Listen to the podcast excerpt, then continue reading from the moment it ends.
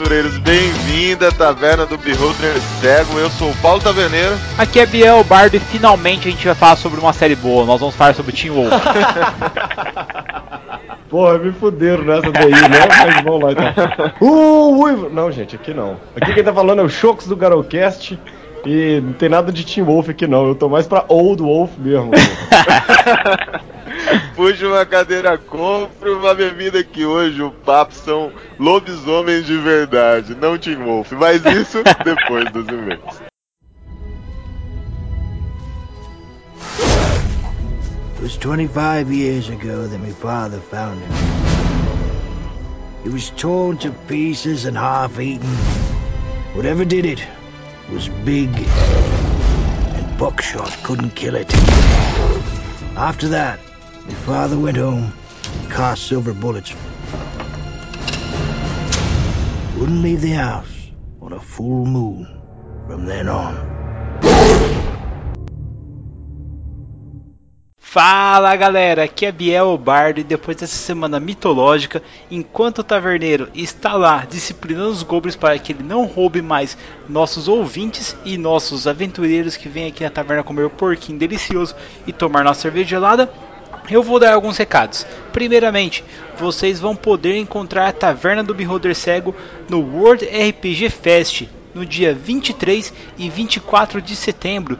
Irá ser na Faculdade OPT, na Avenida Presidente Getúlio Vargas, 892, em Curitiba, Paraná. Mas lembre-se, não deixe de uniformizado. Para você ir bem vestido, cara, compre aqui a sua camisa da Taverna do Beholder Cego. O Dwarf no Barril é uma estampa única que você não vai achar em outro lugar, sem contar que a malha da qualidade da sem contar que a qualidade da camisa é inigualável. Então faça o seu pedido em obeholdercego@gmail.com. Lembrando ainda que eu não posso deixar de oferecer os serviços aí. Lembrando ainda que eu não posso deixar de falar do Esquadrão Podcast, que são nossos parceiros aí onde Lembrando ainda que eu não posso esquecer de falar do Esquadrão Podcast. Se você procura um podcast para deixar sua vida mais emocionante, mais feliz, mais sorridente, Esquadrão Podcast, cara. Lá você vai encontrar Tambacast, vai encontrar Bloco 1, Miserável Medíocre, Papo de Louco e muitos outros. Então não deixe para depois, assina agora no feed e comece a baixar os podcasts de lá. Eu puxo a primeira coruja aqui do A Voz. Ele manda assim: Olá, Taverneiro Bardo. Acho que nunca tive personagem épico não mas uma vez jogando, o mestre nos colocou uma situação de roleta mortal. Precisávamos extrair uma informação de um NPC que resistia a todas as formas de persuasão. Até descobrimos que ele era um viciado em jogos, então juntamos todas as nossas economias e por acaso chamamos para uma partida amistosa de cartas. O cara limpou nossas carteiras, ficamos lisos. Aí o clérigo do grupo perguntou se não seria possível uma aposta tudo ou nada. Fomos para uma sala reservada e lá fomos apresentados a um jogo proibido, a roleta mortal. Seis facas com magia, uma era verdadeira e cinco falsas. Você deveria pegar a faca e empurrar contra o seu próprio peito. Tiramos a sorte e apostamos nossa vida contra a informação. Pelos dados, o personagem que deveria nos dar as informações foi o último, e nunca em toda a mesa rolamos dados com tanta atenção. O mestre avisou que quem tirasse um crítico morreria. Sobrevivemos e ele nos deu a informação que nós queríamos. Esse foi um jogo épico. Um abraço e valeu mais uma vez pela porquinho e pela cerveja. Põe o resto na conta. Atetei a voz.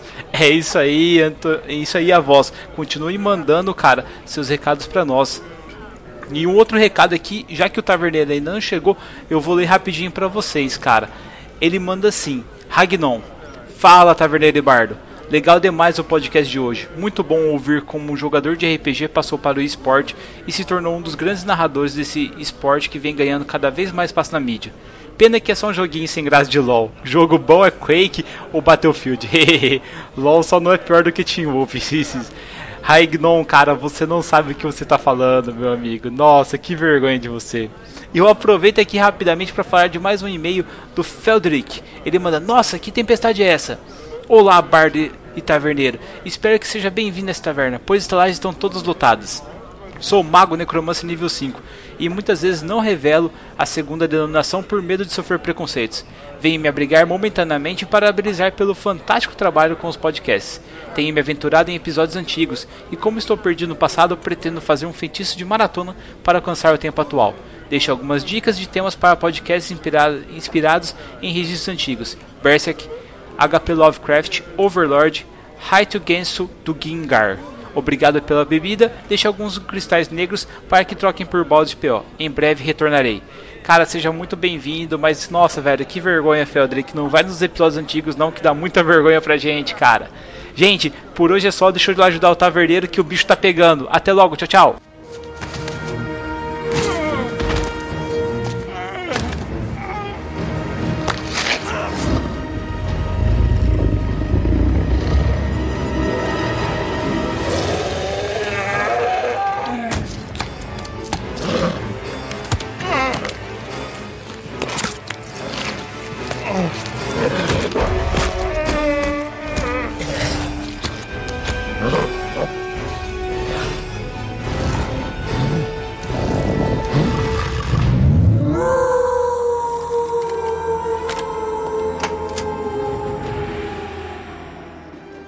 Fala galera, aqui reunimos novamente os Chocos do Uiva Chocos, pra quem não conhece lá do Garocast, para falar sobre Lobisomem Apocalipse. Vocês pediram e nós estamos aqui, cara. É isso aí, Bar. Como eu e o Bardo aqui, a gente é um pouco perdido nesse campo de lobisomem, jogamos muito pouco, ou nem jogamos, né, Bardo, direito. Então a gente trouxe um especialista aqui, cara, um cara que vai falar pra gente sobre o lobisomem. Bem-vindo de volta à taverna, Choco. Pô, muito obrigado. Eu tive que voltar, a cerveja aqui é sempre convidativa, porra. É verdade. e aí, Choco, explica um pouco como que é esse universo, um pouco da história do princípio ali dos lobisomens. Nossa, caralho. Então vamos lá, então se preparem para algumas horas de taverna do Beholder Cega, então, porque o é demorado. Primeiro explicando pros futuros termos que a gente possa usar lá na frente, é, o Lobisomem, o Apocalipse, ele tem quatro edições atualmente, tá? Tem uma primeira edição, que ela nunca saiu no Brasil, tem uma famosa segunda edição, que é o livro que tem a capa rasgada, que o pessoal já deve conhecer. Tem o que foi chamado aqui no Brasil de terceira edição, mas que oficialmente ele é chamado de edição revisada. E aí depois, agora na gringa, quando o, jogo fez 20 anos, assim como foi feito com o Vampiro, eles lançaram o W20, que é uma compilação e uma, um arredondamento de regras e trazendo o jogo mais para a realidade, né? Na, atual, porque se você for pensar, a edição revisada ela é de 98, 99, então tipo ficou muito antigo isso daí em, em se tratando de internet, é o, o mundo, em especial o nosso mundo físico aqui mesmo, né? Então, para conversar melhor o jogo com essa realidade e, obviamente, tirar dinheiro do nosso bolso, eles fizeram uma edição de 20 anos. E aí, só para já deixar isso claro aí para os ouvintes aí, como é que é esses termos, para quem não conhece o jogo de lobisomem. É, mas cada edição, Chocos, tem uma alteração ali que é questão de arrumar um bugzinho ou outro, né, do sistema e etc, né? Mas tem mudanças drásticas também, não? Então, a ideia da White Wolf era fazer um RPG lá, né, nos idos de 90, uh, mais voltado para o teatro do que para as regras, né? Então, muita gente reclama da, das regras de storyteller, mas elas são frouxas mesmo, isso é proposital, justamente para facilitar a interpretação. Então, os, os bugzinhos de sistema, eles foram consertados uma coisa aqui outra coisa ali, mas nada de maneira tão drástica, entendeu? Você não precisa do livro do W20 para você estar jogando lobisomem correto, vamos dizer assim. Até porque muda pouca coisa da edição revisada para o W20 nesse sentido. Só que ao mesmo tempo, todos os jogos da White Wolf eles foram criados com um background de história muito grande, né? Existe o que a gente chama de metaplot dentro do jogo. Existem personagens famosos e o que vai acontecendo no mundo vai afetando a linha de uma maneira ou de outra. Então, esse metaplot muda bastante de um livro para o outro, tá? O pessoal que já tiver mais familiarizado com o lobisomem, vocês vão reconhecer aí os personagens históricos, os, os, personagens que a gente chama de personagem assinatura, que eles vão passando por todos os momentos do jogo e eles vão conduzindo uma história central, onde o você pode, sei lá, encontrar o Albrecht, que seria alguma coisa tipo encontrar o, o Elminster no D&D, por exemplo, entendeu? Esse cara existe, mas o jogo ao mesmo tempo ele é muito regional. Você sabe da existência desse cara, mas você também pode ser que você nunca o veja. Então depende muito daí do estilo de narrativa de cada um. Mas o metaplot tá influencia envolvido ali. bastante. Você pode estar envolvido ali na gama principal ou numa paralela ali, né? O principal vai acontecer com ou sem a interferência dos personagens, né, cara? Isso, exatamente. A ideia é que o metaplot geral ele vai interferir no que é o seu mundo. O tanto que o seu mundo muda de uma edição para outra. Mas não necessariamente o seu personagem, a sua matilha ou qualquer coisa do tipo, ela precisa estar envolvida com isso de uma maneira ou de outra. Tá, e como é que os personagens começam a fazer a ficha, Chocos? Como é que eles começam a jogar? Porque assim, eu vi que tem um negócio de a criação do seu personagem, os clãs que ele pertence. Como é que funciona isso, cara? É o personagem que escolhe, é o mestre que fala. Aliás, é o jogador que escolhe, é o mestre que escolhe. Como é que é que funciona? Bem, isso tudo aí é da. é, faz parte da escolha do jogador. É o jogador quem, quem define esse tipo de coisa. Porém, é uma coisa que eu canso de falar lá no Garocast, é, a coisa tem que estar muito bem sintonizada com o seu narrador. Porque existem algumas tribos que elas são tanto quanto ah, isoladas, ou ainda muito territorialistas, ou ainda de uma filosofia muito distinta das outras. E aí, na hora que o, o narrador vai rolar o jogo dele, ele certamente pensou num tipo de cenário. E aí, dependendo do que você for fazer, isso pode distanciar bastante e o seu personagem acabar não se encaixando no jogo. Uma vez que o, o jogo de lobisomem, né? Ele tem tanta essa coisa com o metaplot influencia bastante o lugar onde você está e como é que ele, esse lugar se relaciona com o cenário e o metaplot como um todo. É muito importante você ter esse tipo de, de conversa. Eu posso estar falando besteira, eu não sou um grande jogador de D&D, mas já fiz algumas sessões, claro. Mas, por exemplo, em Lobisomem é mais complicado cada um fazer um personagem isolado e você reunir todos eles, sei lá, numa briga de taverna e daí o rei manda eles matar o dragão, por exemplo, pra dar o pior dos exemplos, sacou? não, mas não, tem tranquilo. razão, cara, porque quando você trabalha com lobisomem, que ele é muito vinculado a matilhas e tal, né? Pelo Aham. menos a mesa que eu joguei ali, é muito complexo, né? Você pegar um cara de cada matilha, assim, e juntar, né, cara? É uma- até difícil pro mestre desenvolver uma trama desse gênero, né, cara? Aham. É, exatamente. Imagina que você vai jogar no, sei lá, na região mais selvagem do Alasca ou qualquer coisa do tipo, e eu fiz um lobisomem que é um hacker de computador. Porra, como, entendeu? Como que isso vai conversar com o seu jogo? Então, esse tipo de coisa que vai, eh, vai ser bem importante na- no momento da escolha. Mas aí, então, pra gente falar um pouco dessas raças, tribos e augúrios, antes pode dar uma geral na- sobre a cosmologia do jogo? Lógico que pode, cara. Deve, louco. deve. Você tá aqui pra isso, mano. Você é nosso especialista. Pagamos uma paçoca guri e uma tubaína funada, velho. Você tem que fazer pra alguma coisa. A paçoca tava boa. Mas vamos lá então. A primeira ideia que eu gosto de passar para os meus jogadores novatos, em especial, é o seguinte: muita gente conhece lobisomem por causa de Vampiro à Máscara. E vampiro tem aquela coisa toda do horror pessoal, apesar que ninguém joga assim, mas tudo bem. E aí a- o cara acha que o jogo de lobisomem é um jogo de, de horror pessoal. E aí não, não é. Por mais que você tenha conflitos com a sua besta interior e tal, tudo, ser uma máquina de 3 metros de matar, mas a ideia do jogo não é essa. A ideia do jogo é um pouco diferente porque ela passa a ser um horror selvagem. E junto com isso, Lobisomem é um jogo de grande espiritualidade. Quando a gente fala assim, às vezes assusta um pouco, porque o cara acha que ele tem que ser de alguma maneira religioso ou ter uma espiritualidade elevada ou qualquer coisa do tipo. Não é bem isso, não. Eu, por exemplo, sou ateu, graças a Deus, né? Como piadinha pede.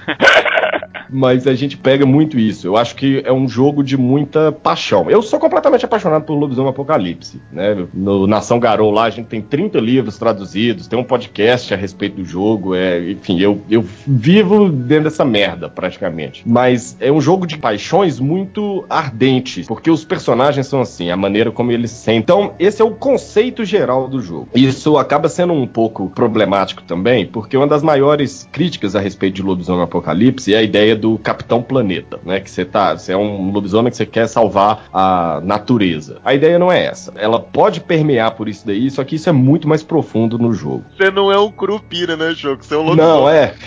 Exatamente. Pera aí, porra. A ideia é exatamente essa. O- no começo das coisas, Gaia cria o mundo. Gaia é a entidade, ela é o universo, mas ao mesmo tempo ela é só a Terra. Da mitologia mesmo? Gaia Mãe Terra? Não, mesmo? não, não. Eles emprestam o nome, mas não tem nada de titã ou qualquer coisa do tipo. Não existem os deuses nem nada do tipo. É o mesmo nome e onde Gaia é a mãe de tudo. Gaia ela dá origem a uma tríade. São três entidades cosmológicas, que é a Wild, a Weaver e a Wyrm. Que na verdade fala War, mas todo mundo aqui fala Wyrm. Então não vamos inventar não. É, Ao mesmo tempo que Gaia cria elas, elas criam Gaia. É, são elas que vão dar forma, conceito, destruir as coisas que estão em excesso e criar coisas novas. E aí, nesse momento em que tá criando Gaia como se fosse Deus, então ele dá aquele sopro de vida, ou a fagulha do Big Bang, dependendo da sua vertente filosófica aí, essas três forças são quem dão origem a todo o resto, tá bom? Então Gaia é como se fosse um conceito que cria essas três forças para dar forma a esse conceito. Essas três forças, elas funcionam da seguinte maneira: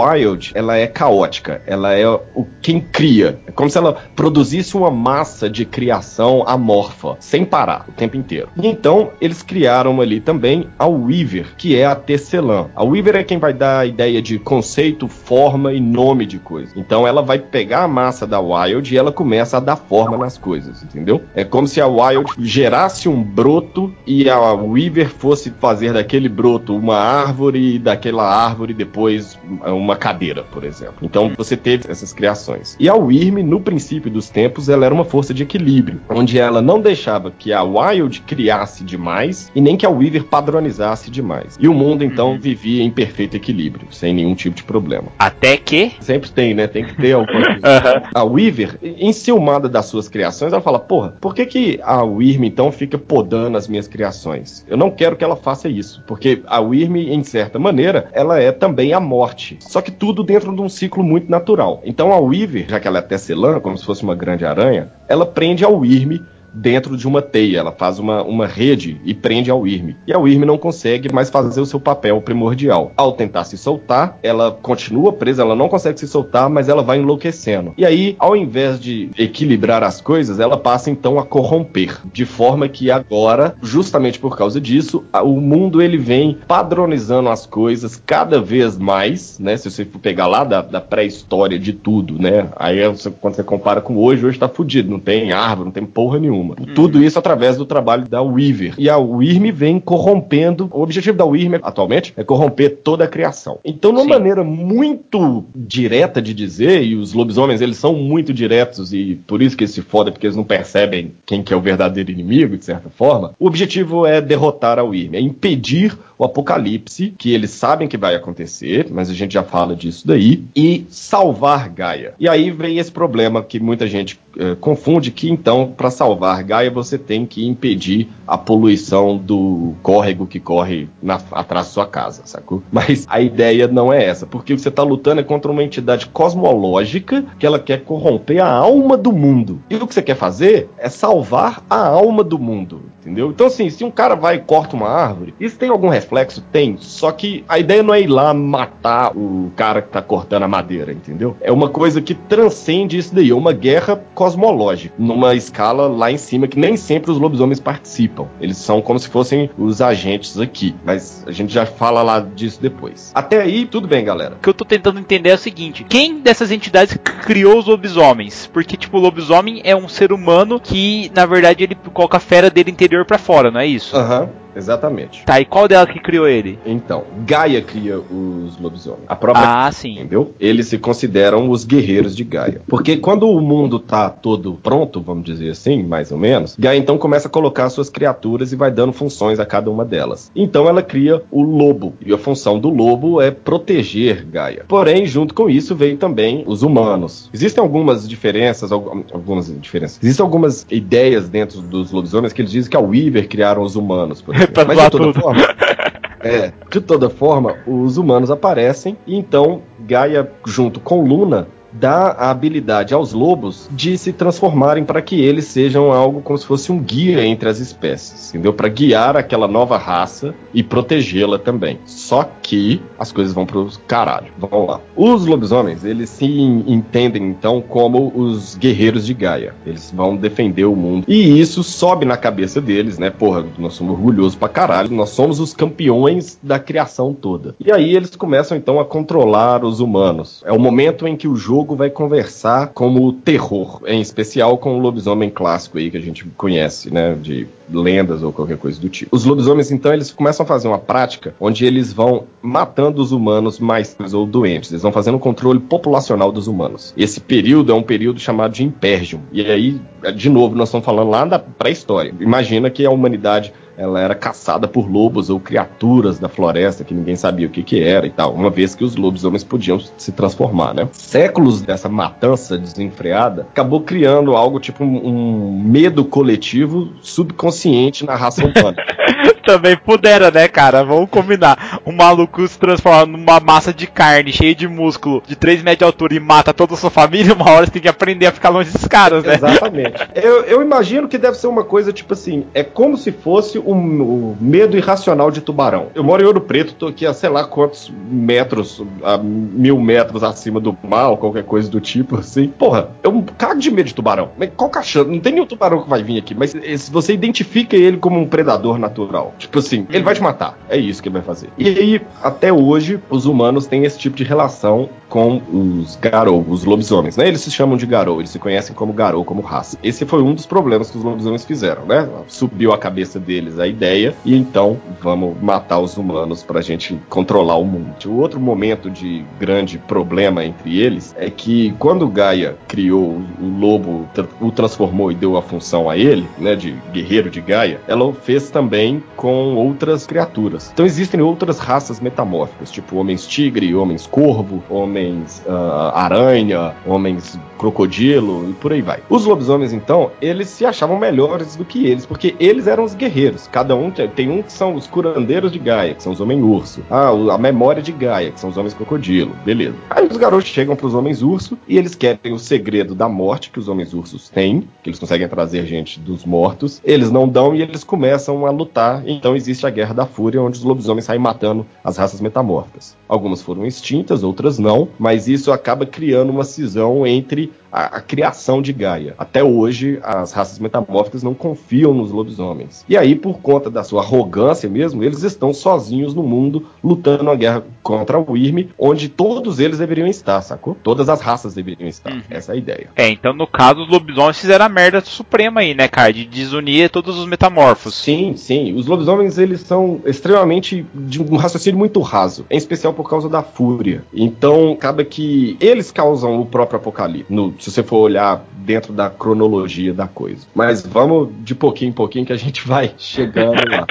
Começa a ter uma discordância entre diversos grupos de lobisomens, né, sobre essas, uh, essas práticas, em especial sobre a prática do impérgio. Eles acabam se dividindo e buscando a região no mundo onde eles têm mais afinidade. Então, alguns vão para o norte da Europa, outros vão para, sei lá, para as estepes da Rússia. Tem uma outra galera que vai para a Austrália, Estados Unidos, essa coisa toda. O Brasil e a América do Sul, ela fica meio é meio um recanto das raças metamórficas, tá? Mas, enfim, isso aí é só para dividir bem o cenário. Esses lobisomens que se afastam, eles começam a se identificar cada vez menos como lobisomens, pura e simplesmente, e eles começam a se identificar mais com as suas culturas, inclusive as culturas dos humanos locais. E isso começa a gerar a formação das tribos, que é um, uma das coisas que você vai escolher lá, mas a gente já fala delas depois. Então, uma, um dos fatores que você vai escolher é, é são uma das tribos, elas surgem daí. Ao mesmo tempo que Luna ela ajuda Gaia a metamorfosear os lobos em homens, ela dá outras bênçãos também. Uma das bênçãos é o augúrio. A depender da, da lua que você nasceu, você tem um diferente augúrio. E esse augúrio, ele é o seu papel dentro da sociedade. Cara, isso eu acho muito foda, velho. Essa parte é muito massa dessas funções. Fala aí, vamos lá.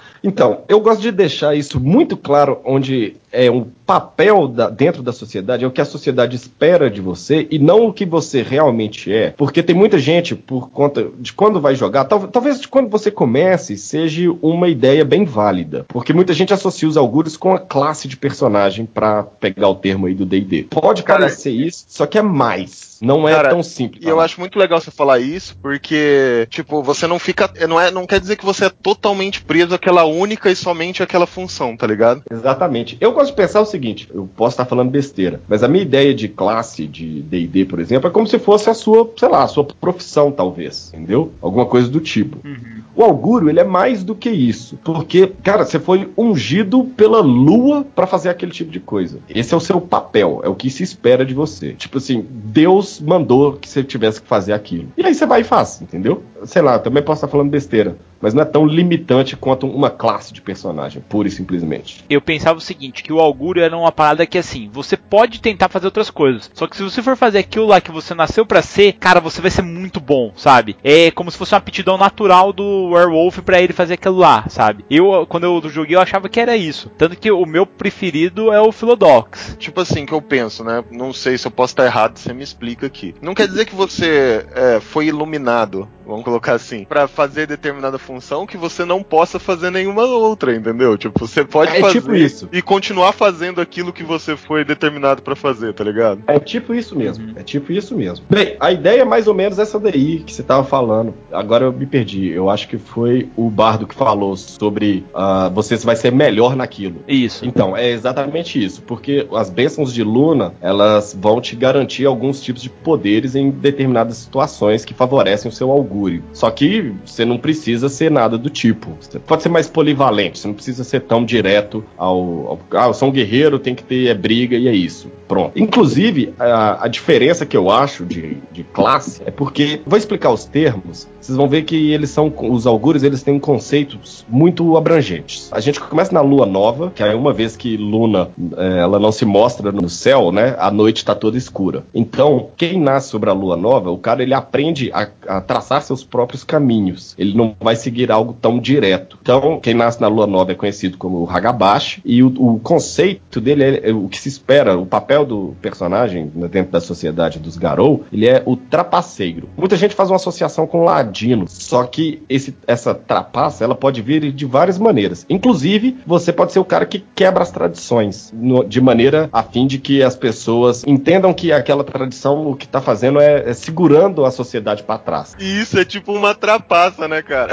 É, é, porra. É tipo isso mesmo. Tipo assim, porra, olha, eu vou quebrar as leis aqui só um pouquinho, mas só pra você entender que a gente não precisa ser tão direto. Eu vou fazer isso em prol de algo maior. Esse é o Hagabashi, o trapaceiro. Na lua crescente, aí a gente vai. A lua começa a iluminar a Terra um pouco, mas ainda tem muita sombra. Então, o caminhante da lua crescente, ele enxerga os dois mundos, mas tem muitos mistérios à frente dele. Ele é o místico, o teurge. Muita gente pode associar com um feiticeiro ou com um mago. E muitas vezes eles o são. Mas a diferença daí é que eles têm uma forte ligação com o mundo espiritual, bem maior do que os outros. Mas a gente já fala do mundo espiritual daqui a pouco. Quando a lua fica no meio, né, a meia lua, a gente tem o Filodox aí, que já foi mencionado. Ele é considerado juiz, porque ele é quem equilibra as duas coisas. Então ele é quem defende as tradições. Na lua minguante, a lua ela tá, tá- ela tá quase cheia, né? Ela tem um, ainda um traço de sombra. Então os caminhos ainda são misteriosos, mas ele tá mais voltado para o que acontece. E a gente tem o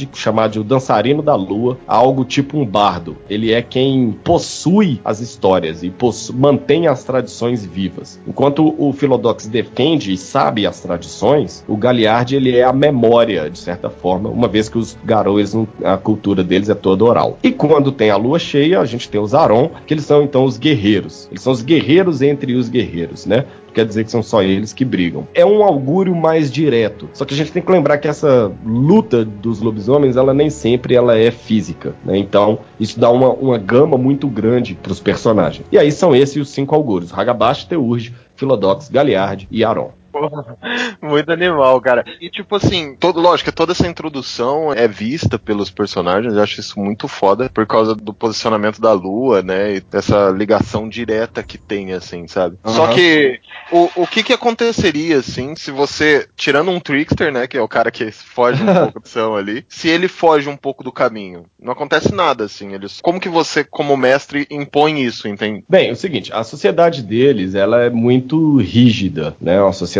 quase que militar, ao mesmo tempo que, que tem esse militarismo todo por conta de uma guerra, uh, ela tem uma parte espiritual muito forte. Os lobisomens, eles, como você passa de nível, vamos dizer assim, eles são regidos por renome, que são seus feitos, né? Ele, esse renome é glória, honra e sabedoria, bem direto. Uma vez que você age fora daquilo que a sociedade espera de você, você começa a ser visto com outros olhos. Então isso pode danificar o, a, o seu renome, a sua pontuação de renome. Isso é uma das coisas. Então a sociedade está esperando que você seja um juiz, de repente, um filodox, alguém justo, né? Pô, o que, que você espera de um, de um, juiz? Que ele seja justo. Se você se prova o contrário, ou trapaceiro, ou qualquer coisa do tipo, você vai tendo perdas de renome. Então, isso é, é um ataque mais direto à ficha do personagem. Como narrador, você já está punindo o cara de uma maneira ou de outra. Porém, tem outras formas, né? Enfim, a sociedade ela é muito hierárquica, né? Onde o, o cara de posto mais alto que você, ele manda em você. Então, assim, você pode esperar surras, é, tem rituais de punição caso você não esteja indo de acordo ou qualquer coisa do tipo. Em outro aspecto, há também um ritual de renúncia, onde você recusa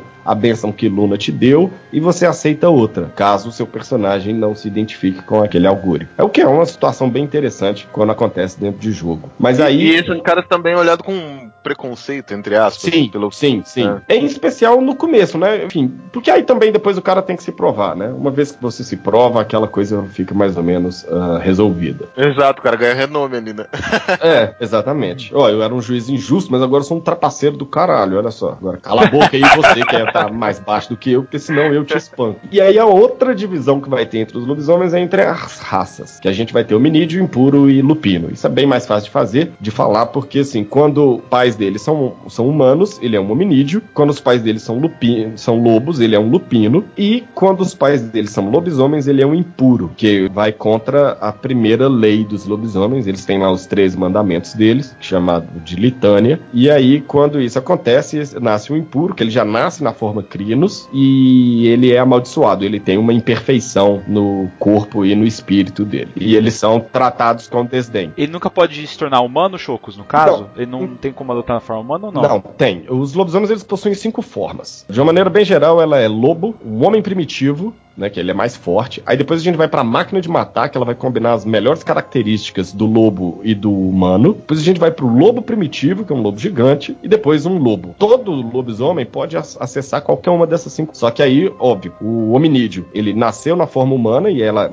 é mais, ela é natural para ele. O lupino na forma de lobo e o impuro na forma de crinos, entendeu? Mas todos eles podem acessar qualquer uma das formas. Só que aí tem aquela preferência, é claro, tal, etc. O lupino, ele quase não vê utilidade na forma humana, a não ser para se misturar. Porra, imagina, você vai estar tá pelado, é, cego, sem cheiro, né? Assim, mudou o seu centro de gravidade, tudo, né? Então, assim, por que você não tem arma contigo? Então, tipo assim, por que que eu vou fazer isso? Um lobo, ele, ele se vê de maneira perfeita perfeita. Provavelmente o humano também, no contrário, né? E aí, são o cabeçalho da ficha, de certa forma, é isso. Você vai escolher a sua tribo, raça e augúrio. Uma coisa que é bem legal em Lobisomem, que eu gosto bastante, diferencia bastante de Vampiro, porque eu acho que é um jogo em que você se joga, você joga mais junto, e aí vai assemelhar um tanto com D&D, é que D&D normalmente você tem lá o grupo de aventureiros, né? Em Lobisomem você tem a matilha, que é o seguinte, lobos caçam em conjunto, ponto. Então os lobisomens eles têm pouco valor no indivíduo. A, a, ligação mais intrínseca, mais forte entre os lobisomens ela é a matilha. Essa é a sua primeira lealdade. A matilha ela é um grupo de lobisomens que é, ele é regido por um determinado espírito que aí os, os, jogadores vão escolher e eles têm uma determinada missão. E aqueles caras ali são praticamente a sua família. Normalmente os jogadores da mesa, né? Então você joga aquilo, por mais que eles tenham diferenças e eu particularmente gosto muito de estimular isso daí dentro das minhas mesas, eles estão jogando em conjunto. E não é uma coisa tão banal, eu não quero, eu não quero parecer que eu tô desdenhando de D&D, não é isso. Mas coisa do tipo, vamos é, invadir a dungeon, pilhar a dungeon e dividir o tesouro. Além disso, além do propósito da guerra e tal, tudo, eles são ligados por uma entidade espiritual. Tipo família mesmo, né? Tipo isso, tipo isso. Só que um pouquinho mais talvez. Porque por mais que quando você tem irmão, você tem problemas com seus irmãos e tal tudo, mas você tem aquele laço de sangue, né, que conversa com você, aqui você tem um tutor espiritual que mais ou menos liga os seus espíritos. Como o lobisomem tipo, tem é essa tipo um espiritual... vínculo espiritual mesmo, né? Tipo, é Isso, meu. Tipo, isso. você é meu irmão não só de, de sangue, de matilha, né? Você é meu irmão, tipo, de espírito também, sabe? Tipo, Tipo, você vai me tipo acompanhar isso mesmo. pra sempre, sabe? Tipo, É, é, é, um, é um casamento com várias pessoas, sacou? Poliamor. É tipo isso. e aí, o, o- esse grupo, ele é a primeira unidade dos lobisomens. Daí você passa pra seita, que as seitas são grupos de matilhas, são lugares que defendem locais sagrados de Gaia, que são os Cairnes, e da seita ah, pra tribo. Então, muita gente faz assim: ah, eu fiz meu personagem assim, eu não tô nem aí pra você que é da minha matilha, porque eu sou de outra tribo. Minha tribo é inimiga da sua, por exemplo. Só que você é muito mais leal à sua matilha do que à sua tribo. E muito, ma- e muito mais leal à sua seita do que à sua tribo. A coisa escalona nesse sentido, entendeu? Como se você fosse ah, a, né, a ordem de lealdade, talvez fosse matilha, seita, tribo e aí então a nação toda. Ah, cara, isso é fácil pra galera que joga D&D e passar, né? Isso é fácil, cara. No caso, a tribo é o seu grupo, sabe? É o seu grupo de personagens, assim. A matilha é o grupo de personagens. Não, é porque você tem a matilha, a seita e a tribo, não é? Isso. Só pra ver se eu entender. A matilha é as pessoas linkadas pelo espírito, não é? Isso, Aham. A seita é pelo aquele lugar de Gaia. isso. É. E a tribo? ela é, também é ligada por outro espírito. Mas a tribo, eu, eu gosto de entender a tribo como se ela fosse, tipo assim, você é da tribo dos elfos. É a sua Ah, raça, entendi. digamos assim. É a sua. É, é. Apesar porque tem o, termo raça, né? Eu não queria. É, aham, não, não pode chegar porque o lobisomem é complicado. é, mas é como se fosse isso. Tipo assim, você é da tribo dos elfos. Você gosta de anão? Não, beleza. Só que aquele anão ali é o, é o seu irmão. Ah, eu gosto dele. Ah, isso aqui. Primeiro eu gosto dele. De- então, assim, primeiro tem eu e ele. Depois tem eu e todos os outros elfos. Por isso. Tipo, eu não, eu não gosto de anão, mas dele eu gosto, né? Tipo isso mesmo. Então o, o jogo, essa parte aí da- das lealdades e tal, tudo, de como a sociedade ela é formada, ela é nesse sentido. E eu já falei um pouco do mundo espiritual, vou pegar aquilo ali para poder juntar as coisas todas. Quando Gaia faz a criação toda e tal, tudo, e as coisas começam a dar errado, tem a criação da membrana, que é algo que acaba dividindo o mundo físico do mundo espiritual, onde antes era tudo junto. A gente não consegue enxergar o mundo espiritual, mas os lobisomens, eles são metade espírito, porque eles são anteriores a isso, eles são metade espírito, um quarto homem e um quarto lobo. Então eles são mais espíritos do que seres humanos. De forma que os lobisomens é possível a eles atravessar essa película e visitar o mundo dos espíritos. Que a gente chama de Umbra. Mas eu não vou entrar muito na Umbra, não, porque é uma coisa, tipo, é complicado. Mas vamos ser mais direto para poder abarcar outros assuntos do jogo. É, porque ali já é recursos avançados de jogador, né? É, exatamente. Mas de uma maneira bem, bem superficial, a primeira parte que a gente entra na, na Umbra, ela é chamada de penumbra, ela é um reflexo do mundo físico, só que espiritual. Nem tudo vai aparecer, porque nem tudo tem relevância espiritual. Então, assim, a sua casa, provavelmente não. Mas a igreja que tá lá há, sei lá, 150 anos, provavelmente ela vai ter algum tipo de reflexo. E lá tem os espíritos e tal, tudo. Os lobisomens, eles conversam muito com espíritos. O jogo é, é repleto de espiritualidade, né? Então, assim, por mais que você seja um guerreiro sanguinário, é, qualquer coisa do tipo, eu imagino que é o cara que acorda e faz a prece aos espíritos a quem ele devota an- antes de levantar da cama, pegar o machado e lutar, sacou? Só que é isso aqui. É por isso que você falou no começo lá que tem muito esse vínculo, né? Sim. Eu considero que se você retirar essa espiritualidade, pô, você tá.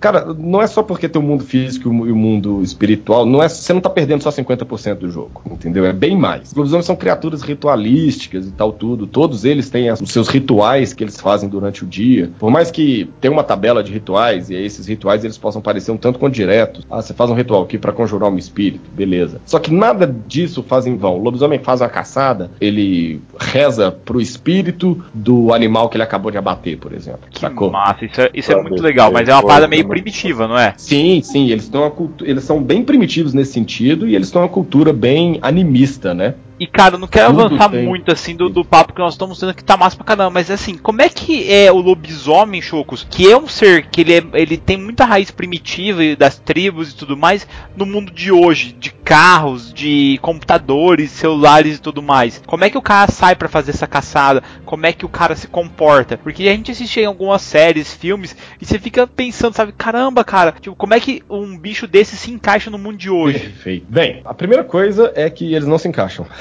ah, tá. É por isso que ocorreu o apocalipse.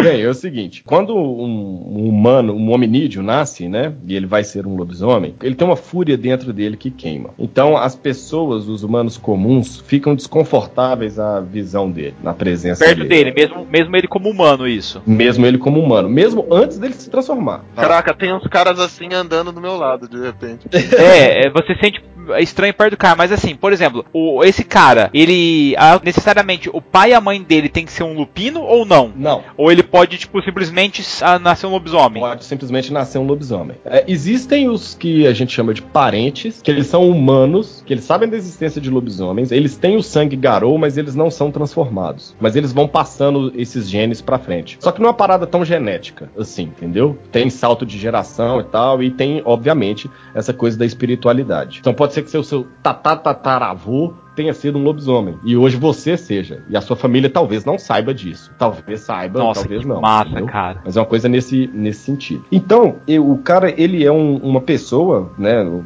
na infância e na começo da adolescência, em que ele é esquisito, sabe? É aquele cara que todo mundo ri dele da sala, ou não ri, mas também não quer fazer trabalho, deixa o cara isolado.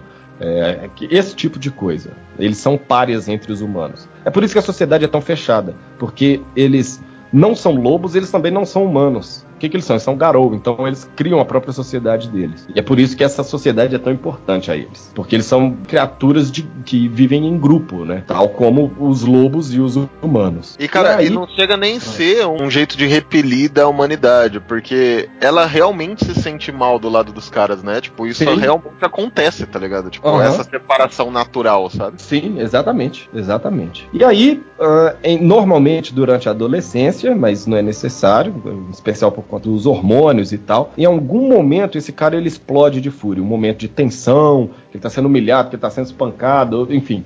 Normalmente a primeira mudança ela é algo traumática pro garoto. Ele não sabe o que, que ele É, é. bom que seja no momento de raiva, no momento que você tá sendo espancado, que no momento que você tá pegando a menininha mais bonitinha da sala, cara, porque não ia ser legal.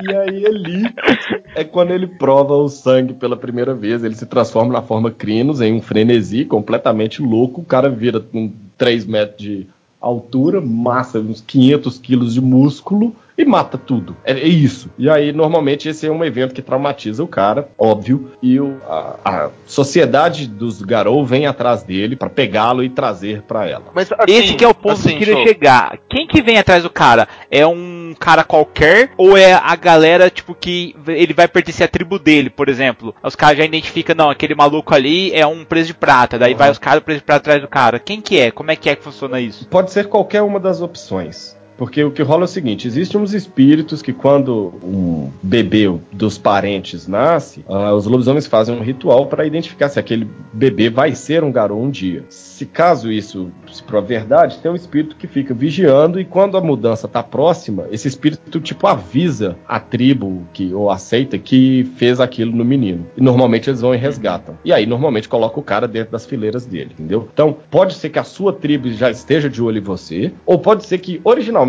você seria de uma outra, outra tribo. Só que, sei lá, você, você tem o, o- o pelo cinza, você talvez fosse um cria de Fenris, tudo bem? Só que os mendigos te acharam, te educaram e você foi aceito pelo totem deles, pelo grande mendigo, e hoje você é um mendigo, entendeu? Que massa, cara. Não tem como os lupinos, né, os lobisomens, descobrirem da existência dessa pessoa, né, do- desse Crinos antes dele entrar em frenesi? Ah, não, não, não tem como. É só através do, de um espírito que chama campeador de parentes. Porque até, pra, até a primeira mudança, esse cara ele é tratado como se fosse um humano normal. Ah, saquei. Não, é Entendeu? porque ele tem aquela parada que afeta os humanos em volta e tudo mais. Às vezes. Sim, dá. alguma maneira, Talvez alguma coisa por observação e tal, tudo, você ficar sabendo algo do tipo, então pode ser que sim. Ô, Paulão, eu acho que é assim, cara. É aquele cara que tem potencial, só que a gente só vai saber se ele é o cara quando ele explodir e matar todo mundo. Tipo. Porque aí ele vai provar que ele é das nossas, entendeu?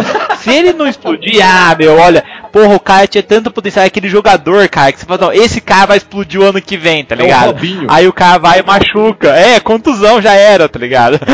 É tipo o Robinho, que fica todo mundo esperando que vai ser um puta jogador e nada, né? Mas tá bom. E aí, o que acontece é esse cara normalmente ele é retirado da sociedade humana. Existem duas tribos que elas estão mais dentro da sociedade humana. Os roedores de ossos, que eles são os párias da sociedade humana e os párias dos Garou. E os andarilhos do asfalto, que eles são mais ah, aficionados com a Weaver e eles entendem tecnologia e coisas do tipo. Quer dizer que as outras tribos não podem? Não, as outras tribos podem. Só que normalmente eles vão habitar mais assim à margem da sociedade. Eu não quero dizer que eles vão ser marginais, não é isso. Mas é o cara que, sei lá, eu tenho, eu moro num rancho perto da cidade e vou lá na cidade fazer compra de supermercado quando eu preciso. Entendeu? O cara não vai viver em meio a todo mundo ou coisas do tipo. Ele se relaciona com a sociedade, só que de uma maneira um pouco distante. Não necessariamente fisicamente distante, mas eh, ele pode estar dentro da sociedade, mas dentro né, da cidade mesmo. Só que ele não vai ser aquele cara que vai nos eventos sociais, badalado ou coisa do tipo. Ele vai ficar mais na dele. É aquele cara, sabe quando você tem um, um amigo assim que ele não gosta das, das, da- das coisas que então o consensus, para usar mago, diz que é comum, você fala, nossa, fulano é mó bicho do mato. Esse bicho do mato é o lobisomem. Ô Chocos, e qual tribo que me permite a comer McDonald's e não passar mal? Roedores de ossos, porque eles têm um dom que chama resistência a toxinas. Então, é esse daí que é, é a minha tribo, taverneiro. Já, já, já- cheguei já no ponto já, cara. Porra, aí agora aqui então vamos ver o cenário que nós montamos. Nós montamos tribo, augúrio, as raças, como o mundo foi criado e tal. Tá bom. Então agora vamos pro apocalipse e eu volto nas tribos pra. acho que vai fica mais redondo assim. Existe então a profecia da Fênix de que o mundo vai sucumbir ao apocalipse da Wyrm, que a Wyrm vai corromper tudo. Daí vem o nome do jogo, Lobisomem Apocalipse. Acontece que, né, os lobisomens tão espirituais, eles têm uma ligação forte com as profecias e eles foram vendo sinais do apocalipse acontecendo ao longo do tempo. Tipo, tem até coisas humanas nesse meio que aconteceram de verdade no mundo, como por exemplo os desastres, né, de Chernobyl, em Exxon Valdez, coisas do tipo. Isso foi, é, foi profetizado pela Fênix. E aí agora eles entendem então que o apocalipse ele é iminente, o apocalipse vai acontecer. E aí a ideia é essa, você tá travando uma guerra que já era, porque hoje o, em algum momento os caras perderam, sacou? Só que tem como você perder essa batalha do, do jeito certo, vamos dizer assim né, que é ainda dar algum tipo de esperança pra Gai. E aí, nessa luta dessas batalhas, então a gente tem essas 13 tribos atuais. Assim, pelo que você contou, assim, é tipo o Ragnarok? Sim. Tipo, Sim. vai acontecer, a gente já sabe o desfecho, mas bola pra frente. É, exatamente, exatamente. Até porque no Ragnarok, por exemplo, o que eles não sabiam é que, sei lá, Odin ia morrer, Vidar ia vi- se vingar, ia ser o no, ia ser tipo assim, ia continuar a era dos deuses, né? Depois que todos eles morressem, nem todos morrem, mas depois que a maioria morresse, ia ter uma, uma continuidade. E é- é- a ideia é mais ou menos essa daí. Vamos perder isso, mas perder do jeito certo pra dar algum tipo de continuidade. Ah, massa, cara. E aí, então, nessa guerra do apocalipse, a gente tem essas 13 tribos. Vou falar um- uma pincelada bem superficial sobre elas aqui. A gente começa com as Fúrias Negras, que elas são amantes da Wild, grandes defensoras. E elas têm. Cara, o melhor estereótipo delas é o de Amazonas. Porque ela é uma tribo que ela luta contra o patriarca, com P maiúsculo. E ela tem, vê a espiritualidade no feminino. Aí, tanto que tem a Gaia, a Wyrm, a. Como se elas tratam tudo isso no, no feminino. E elas são defensoras das mulheres. A tribo ela é composta única e exclusivamente por mulheres ou impuros machos. Porque uma vez que o impuro ele é infértil, ela vê também, ela vê a ausência do patriarca nele. Os impuros não tentam a dominação do masculino sobre o feminino. Tem que tomar muito cuidado com essa tribo, porque assim, tem uma galera que reduz a tribo, cara, lá embaixo, quando fala assim, ah, é a tribo das feminazes. Não é isso, velho, não é isso. Você tá jogando essa porra muito errado se a ideia sua é isso. Porque elas são extremamente espiritualizadas e jogá-las nesse tipo de termo, cara, você tá fazendo uma redução tão tacanha que a tribo praticamente deixa de ser o que ela é, na minha opinião. Então não vá por esse caminho. Essas são as Ok. fúrias negras. São guerreiras Todas, todas são sagradas. fodidas, né? Todas as tribos têm, têm um seu papel e todas elas são fodas, né? São, são, são. Uma é mais que a outra, que é a minha, mas a gente chega lá. Depois a gente passa para os roedores de ossos, que eu já mencionei. Eles são a escória da sociedade Garou e os párias dentro da sociedade humana também, né? Eles, eles têm esse nome de roedores de ossos porque o lobo mais forte come e o mais fraco, o mais forte come primeiro e o mais fraco come por último. Então eles se acostumaram a comer sobras, a roer os ossos, né? Mas eles são, se tem uma palavra que vai defini-los é como sobreviventes. Independente do que você jogar neles, esses caras vão sobreviver. Essa é mais ou menos a ideia. Eu esqueci de mencionar, as Fúrias Negras, é, o, o totem que as abençoa é o Pégaso, e aqui os roedores de ossos, eles são abençoados pelo rato. Esse roedor de ossos, pela toda a característica ali que você falou da tribo e tal, é, é considerado os mais fracos? Não posicionamento, mas pelo histórico, sabe? Roedores de ossos, sabe? Eles Ah, ficam com o que vem depois, sabe? Pelos outros Garou, sim, porque eles são a escória, né? Então, assim, ah, porra de um roedor de osso aí e tal. Só que tem valor nas sobras, né? Você encontra tesouro no lixo, como eles mesmos gostam de dizer, sacou? A ideia é mais ou menos essa daí. Você vai ser um cara que todo mundo desdenha, mas você tem as suas próprias capacidades. É uma Nossa. tribo que eu gosto muito. Eu gosto muito desse papel, dessa ideia de que a galera não vê valor em você, mas que você é, é foda pra caralho. Você ganha uma habilidade de underdog, né? O underdog tem É. uma habilidade muito foda que ninguém conhece, que é a invisibilidade, tá ligado? Porque ele, ele sempre é subestimado, então ele é quase invisível pra grandes feitos, sabe? Exatamente. É, Inclusive dentro dos, dos roedores de ossos, eles têm campos. As tribos elas podem se dividir em campos, mas não necessariamente você precisa par- participar de um. Que são pessoas invisíveis ao- aos humanos, mas que estão ali colhendo informações e passando para os outros. É o faxineiro do lugar que você trabalha. Você não, não tá dando valor, mas o cara tá escutando tudo que você fala no telefone. Mas você acha que, ah, se ele escutou qualquer coisa, qual vai ser a relevância? Ele vai falar para quem? Entendeu? Esse cara é tá bem abaixo de mim, de uma maneira muito arrogante de falar. Mas os lobisomens o são. Os lobisomens são muito arrogantes. Então a coisa funciona dessa maneira. Depois a gente passa para os filhos de Gaia, que muita gente vê eles como pacifistas. Eu não gosto tanto dessa, desse termo. O nome em inglês é Children of Gaia, ah, Children of Gaia, e eu entendo eles como talvez como filhotes mesmo.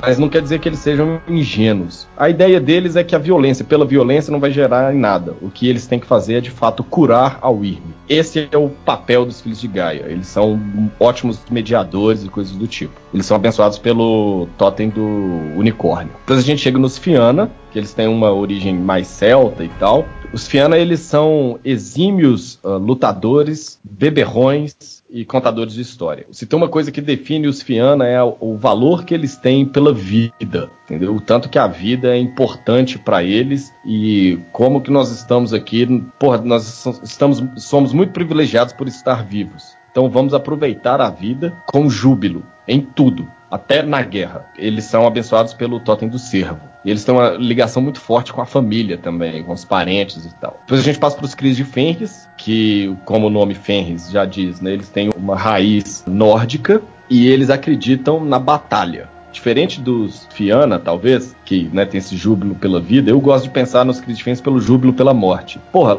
depois que você morrer, se você morrer bem, você vai ter um banquete interminável nos salões de Odin e tal, se você for pensar como um viking. Então, tomara que eu ache um dia um inimigo forte o suficiente para me fornecer esse tipo de morte, para que eu possa chegar até lá. Até eu encontrar esse inimigo, eu vou matar todo mundo na minha frente. Então eles são os guerreiros dos guerreiros dos Garou, entendeu? Um Aron, Crit Fence, ele é o guerreiro dos guerreiros dos guerreiros, saca? Ele é o cara que tem que estar do seu lado no campo de batalha. Sem dúvida nenhuma, nunca na sua frente contra você, porque você tá fudido. E o nome já diz, eles são abençoados pelo grande Fenris, o lobo mesmo da mitologia. A mitologia deles é um pouco distinta da nossa, mas é, maiores informações, livro da tribo, vocês vão baixar lá no site do Nação Garou. É isso aí, galera. E depois dos crias de Fenris, a gente chega nos andarilhos do asfalto, que se os roedores de ossos eles habitam as camadas mais baixas da sociedade, eles podem ser considerados como sobreviventes, os andarilhos habitam camadas mais altas, eles podem ser definidos como adaptáveis, assim como o ser humano. Eles têm uma proximidade muito maior com o ser humano e eles vieram se adaptando, conhecendo as tecnologias e coisas do tipo. Hoje, se, se tiver um, lá atrás do cast hoje, eu falei do lobisomem hacker, ele provavelmente seria um andarilho do asfalto. É o cara que se interessa pelas construções humanas e pelas tecnologias e coisas do tipo. Ele, ele vê que a Weaver fornece ferramentas para que ele lute contra a Wyrm. Então, por que não? É idiotice a gente desperdiçar isso daí. E eles são abençoados pelo, pela barata, né? Que, porra, adaptabilidade tá aí mesmo. Uh, depois a gente passa para os garras vermelhas, que são o oposto dos andares do asfalto. Eles não têm nada, nada de tecnológico. É uma tribo formada apenas por lobos, apenas por garous lupino. E esses garou, eles defendem que hoje existe um impérgio até hoje. Só que hoje esse impérgio é um impérgio em que os humanos caçam os lobos. Então tá na hora, muitos deles, eles, eles entendem que tá na hora de retomar as rédeas da situação. Como? Matando os, os humanos, todos. Eles entendem a raça humana como um, sei lá, um câncer dentro, na, sobre a pele de Gaia. Então vamos extirpá-lo de uma vez por todas. Apesar disso, muita gente entende eles como, ah, os caras só querem matar os humanos e tal. Não, não é só isso. Eles querem restabelecer o equilíbrio, só que o equilíbrio que eles conhecem é o equilíbrio primitivo lá de eras atrás, onde os humanos praticamente viviam em cavernas ainda, sacou? Então eles são extremos defensores da Wild e, e coisas do tipo. Muito, espiritual, muito espirituais também. O totem deles é o grifo. Massa. Aí a gente chega nos Senhores das Sombras, que são, no meu ponto de vista, é a melhor tribo de todas. Mas eu gostaria de falar que eles são os filhos da puta. Mas como diria um outro livro dos lobisomem, de lobisomem, mas eles são os nossos filhos da puta. Os, os Senhores das Sombras, eles são o, o, os betas. Eles são os caras que vão fazer a, o, um plano acontecer, por mais idiota que ele seja. Ele não suporta a ideia de um, uma liderança fraca. Eles têm aquela ideia da, do, da sobrevivência do mais forte. Mas esse mais forte não precisa ser fisicamente mais forte, né? Tem que ser mais ser, esperto. é, pode ser mais astuto, você pode ter, ter poderes místicos mais poderosos ou coisas do tipo. Eles são quem vão sujar as mãos para fazer com que algo seja feito. Então, assim, na ideia deles, não tem nenhum problema você se associar com um vampiro para matar um maior. E depois você mata esse vampiro mais fraco. extremamente maquiavélico. Extremamente maquiavélicos. É, sem dúvida nenhuma, seria o melhor adjetivo para você definir os Senhores das Sombras, entendeu? Então, eu, eu gosto muito disso, da, ah, da ideia, e você quebra um pouco o paradigma da coisa ser tão direta, né? Tanto eu, o personagem, lá no Nação Garou e tal, Hagabashi, Senhor da Sombra. Porque então eu posso quebrar até mesmo as regras do Senhor da Sombra. Nossa senhora, o malandrilso em pessoa, né? é tipo isso. Você vai me dizer também que seu personagem é carioca e você torce pro Botafogo. Não, eu torço pro Botafogo, mas eu não sou. Vou falar, essa taverna tá cercada de gente malandra, gente. Como que pode isso? Meu Deus do céu. Verifiquem os bolsos ao sair. Ah, eu acredito que se for sair você, e você for utilizar suas habilidades aqui na taverna, não, o bolso vai ser o, o menor dos nossos problemas aqui. É. Senhores das Sombras, é, eles vão, vêm da região ali do leste europeu, então eles travam muitas batalhas com os vampiros. Eles, eles têm esse costume, né, de lidar com as forças da Wyrm de uma maneira não tão direta quanto os outros lobisomens. Ao mesmo tempo, eles são extremamente brutais. Né? É só você imaginar que é uma tribo que teve que lutar contra o Conde Drácula. Não tem outro jeito. Nossa. O totem deles é o avô trovão, que agora vai ficar diferente dos outros, que não é um animal mitológico ou não, mas sim uma força da natureza, né, propriamente dita. Então a tribo tá, tem essa coisa de escuridão e tal, segredos, coisas do tipo. Depois a gente passa para os peregrinos silenciosos, que vêm do Egito. Eles são o, abençoados pela coruja e eles têm uma íntima ligação com, uh, com a morte. E eles são os mensageiros dos lobisomens. Eles acabaram adquirindo esse tipo de papel porque numa guerra lá atrás contra um vampiro, o Sutek, uh, esse Sutek acaba expulsando eles do Egito, joga uma maldição sobre eles, onde eles nunca mais vão poder contatar seus ancestrais. Os lobisomens podem fazer isso, né? Espíritos, só lembrar. E que e eles são assolados por fantasmas. Então, por causa disso, eles abandonaram o Egito e eles não têm uma terra natal. Então, eles vagam de um lugar para o outro, muitas vezes levando as informações. Só que, normalmente, nunca é um bom presságio quando um peregrino silencioso chega no lugar que você tá. Que você fala, puta que pariu, Ou seja, ele chegou no seu carne, fudeu, é, né? É, porque vem merda. Depois a gente passa a ter os presos de prata, que são os lobos alfa. Eles vêm é, da Rússia. Eles têm uma grande ligação entre as, uh, com as linhas genéticas dele e de herança e tal tudo, e eles se entendem como os lobos alfa da nação. É, eles cara, são... eu joguei com isso aí, cara, quando eu joguei. Não, os presos de prata são muito do caralho. E olha eu que eu sou senhor da sombra. Não, eu joguei porque eu, eu, nunca. Eu não joguei muito, né, galera? A galera que me conhece, eu não joguei muito. Mas a única mesa que eu joguei, eu joguei com eles. Eu, eu gosto deles bastante. Eles carregam o fardo da liderança, né? E, e a, essa ligação genética faz com que eles queiram ter o sangue tão puro, de uma maneira meio Targaryen, se você galera lembrar, que eles ficando loucos. Eles são, eles são insanos. Mas até hoje eles são os líderes da nação Garou, né? Porque, enfim, não tem como se discutir com o preço de prata do alto de sua raça pura 5, Clive brilhando na mão, que ele Uh, que ele não é aquilo que ele está dizendo. Até porque você vê utilidade naquela coisa, né? Então, eles ainda são os líderes da nação Garou. Na cara eles deve ter bastante treta aí com, com, com, principalmente o que você falou das sombras, né? Os senhores da sombra, é. Os caras às vezes se acham que existem outros meios melhores para fazer aquilo acontecer, né, cara? é, exatamente. São as duas tribos acabam polarizando no sentido da liderança, elas acabam polarizando a política da nação Garou. É, o Senhor da Sombra e um preço de prata. Porque o preço de prata é tipo assim, é o rei, e o Senhor da Sombra vai ficar assim. O rei fala, fala, ah, então vamos investir contra o Irme agora, todo mundo. O cara fala, vai, isso vai dar uma merda muito grande. É, vou tentar fazer isso acontecer, sacou? É uma coisa mais ou menos desse tipo. Depois dos presos de prata, a gente tem os portadores da luz interior, que eles são do Oriente, e uh, eles têm uma, uma ligação muito forte com com a espiritualidade e a ancestralidade e conhecimentos nesse sentido. Uma vez que eles estão, são orientais, eles estão um pouco uh, distantes do resto da nação, a ponto de que na terceira edição eles saem da nação Garou, mas no W20 eles já estão presentes de novo. É como se eles nunca tivessem saído, na verdade.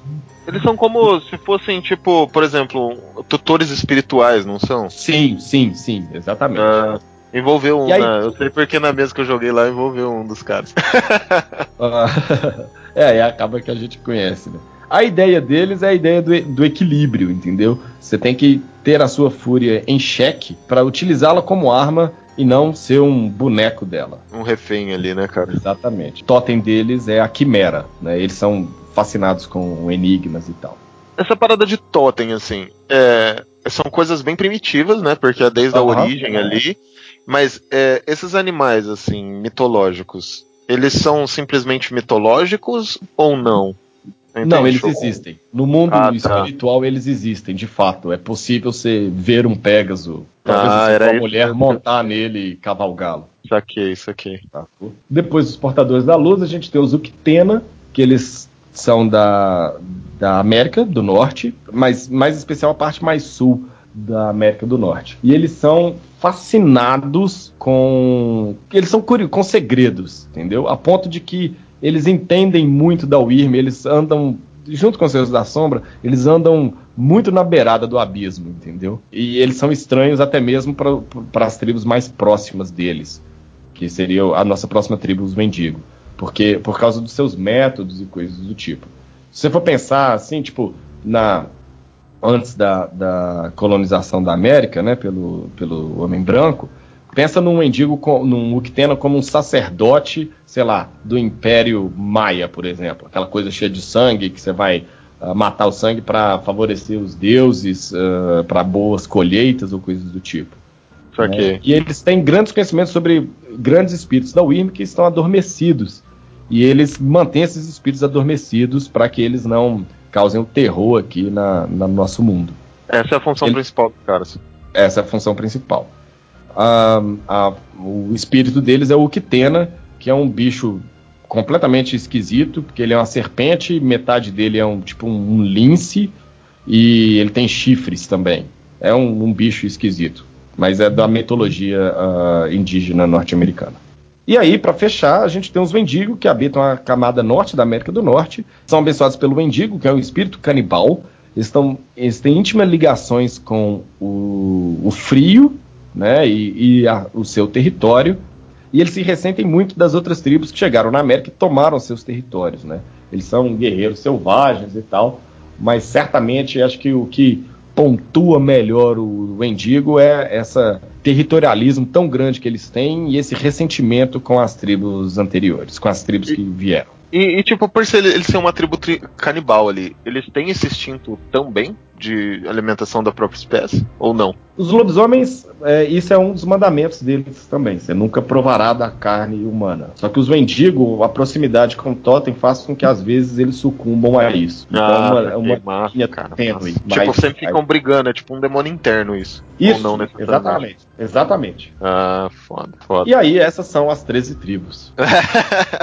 e jogos, tipo, cara, a gente deu uma mega aula aqui, deu para levantar quase todo o cenário. É óbvio que tem algumas coisas mais aprofundadas assim. E daí as mesas, cara, assim, as maiorias das mesas, elas giram aonde? Tipo, em que período dessa linha? Ela pode girar no passado quanto no futuro? E, e qual que é a sua sugestão, assim, de temporal nessa linha aí? Beleza. Existem três livros de lobisomem, na verdade quatro, de períodos. Uma é o Dark Ages, que aí a edição que lança aqui no Brasil, ela vai até 1100, mas tem uma edição revisada que ela gira mais ou menos em 1200, uma coisa do, do tipo. Ela aproxima um pouco mais os cenários. Onde o jogador vai encontrar muitas, muitos detalhes lá. É um cenário que eu gosto bastante. Tem o Wide West, que é a descoberta da América e a tomada dos Cairns, em especial dos Wendigo e dos Uktena, que eu mencionei aqui agora. Uh, tem o Senado Apocalipse atual e o Apocalipse mesmo, que aí é o fim do mundo. Eu acho que, sim,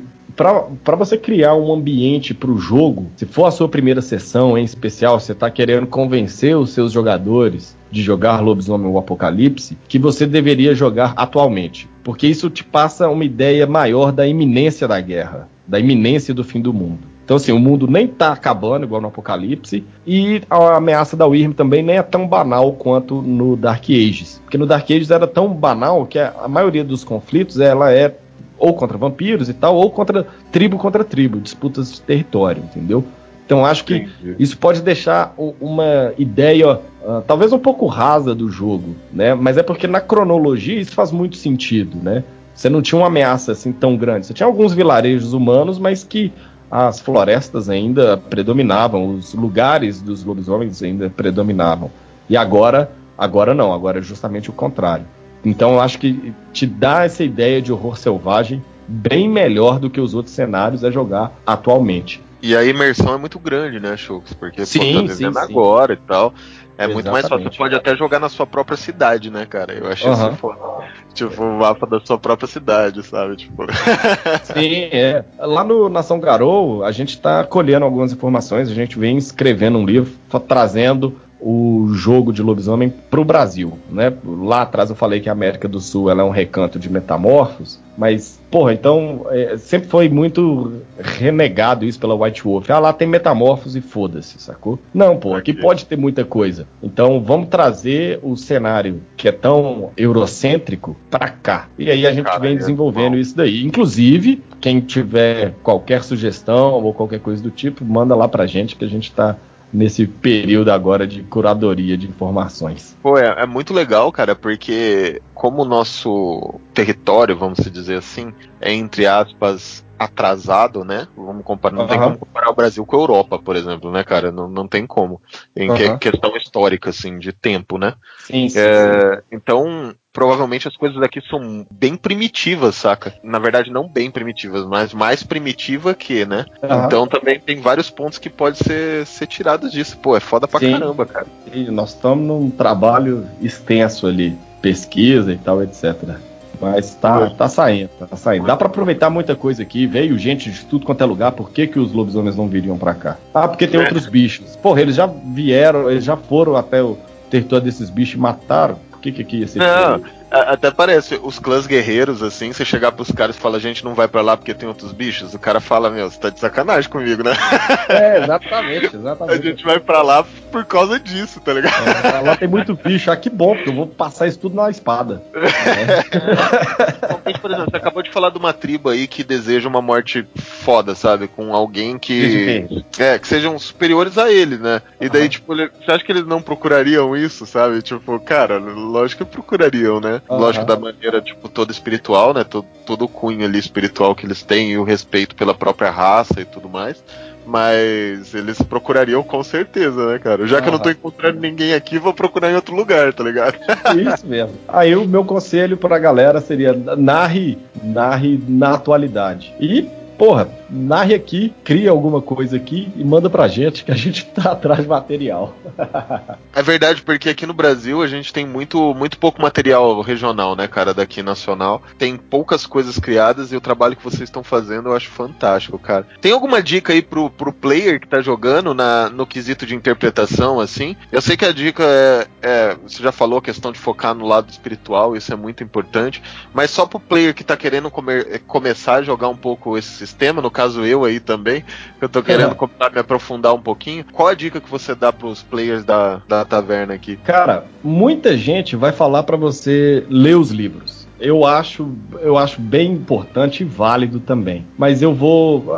A coleção de lobisomens são, é, é infinita não acaba nunca essa porra. Eu tô puto porque eu sou colecionador e não consigo terminar essa merda. Mas vou me distanciar desse, dessa sugestão porque, porra, ninguém tem tanto tempo assim e tal, é um pouco complicado, realmente. Mas a primeira, a primeira ideia é pensar muito no, no seu personagem como humano. Como é, se ele, né, como é que ele se relaciona com com a sociedade humana. E depois, como que ele se relaciona com a sociedade Garou. Ele não precisa estar tá tão ligado ao metaplot assim. Isso, muitas vezes, por, por, pelo metaplot ser muito extenso, os jogadores querem sou filho do rei de não sei aonde e tal, bababá. Ah, meu filho, então você vai ficar lá, ninguém vai deixar você fazer porra nenhuma, porque você é, é quem, vai, quem vai continuar, talvez, entendeu? É, eles, eles querem mais é que você arrume uma, família e passe seus genes adiante para que novos guerreiros surjam. Então... É, cara, eu, eu, eu, sempre, eu sempre dou a dica pro cara, e tem tudo a ver com o que você tá falando. Na verdade, qualquer RPG que é um jogo de interpretação, não tem de ser o fodão, sabe? Tem de ser. Comece sendo Sim, o neutro ou o underdog, né, velho? Tipo, ou aquele cara que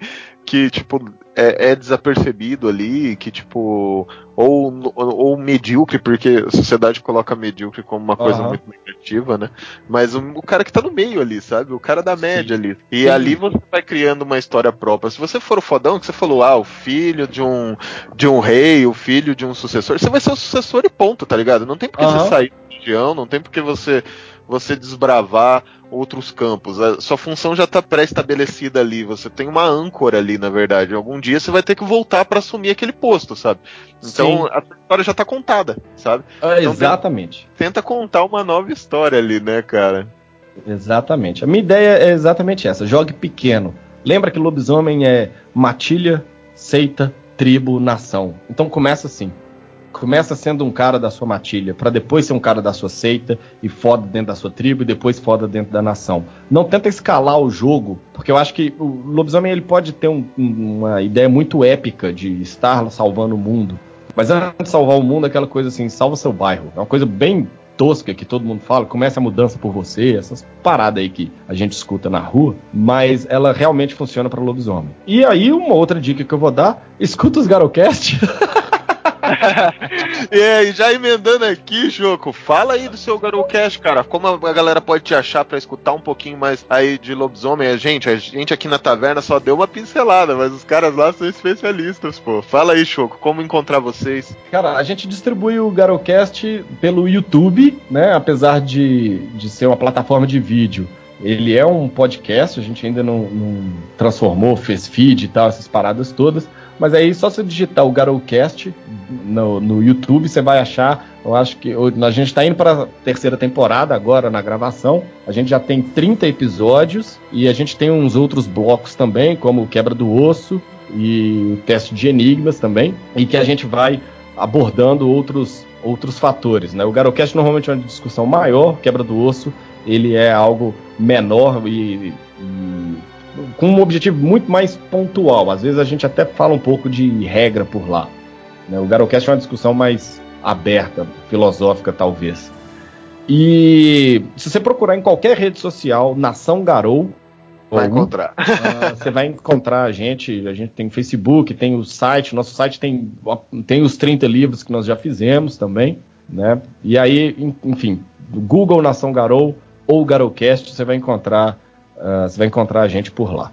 Obrigado, Chocos, pela sua presença aqui na taverna. É sempre bom receber você aqui falando um pouquinho sobre lobisomem, que é um universo foda, cara, fantástico. para quem nunca jogou, joga. Eu só tive a oportunidade de jogar uma mesa, mas quero me aprofundar mais vou continuar lendo ali e escutar o meu Garocast para ficar por dentro dos pontos, não é não, Choco? Faça isso, Paulo, faça isso, cara. Bem-vindo ao mundo de lobisomem. E já que você tá falando de, de jogar e coisas do tipo, a gente tem um canal no Discord também, o Nação Garou, onde a gente, além da gente discutir lá e tem um contato bem mais próximo com os ouvintes, a galera se organiza e, e cria mesas por lá. Então, Massa, a, massa a gente pra caramba. joga, joga pela internet e lá tem funcionado também. Cara, eu acho muito legal porque aqui a gente aqui da Taverna tá tentando desenvolver isso aqui de D&D, a gente já conseguiu vários grupos, sabe? Que se Aham. reuniram só pela taverna, isso é muito legal pra crescer o mundo de RPG, Choco. Muito obrigado pela sua Sou eu, presença. agra- sou eu que agradeço o convite, valeu mesmo. Cara, tô escutando os uivos lá fora, Barda, aumenta essa música aqui que eu tenho que fechar. Até mais, galera. Tchau, tchau. Valeu, galera.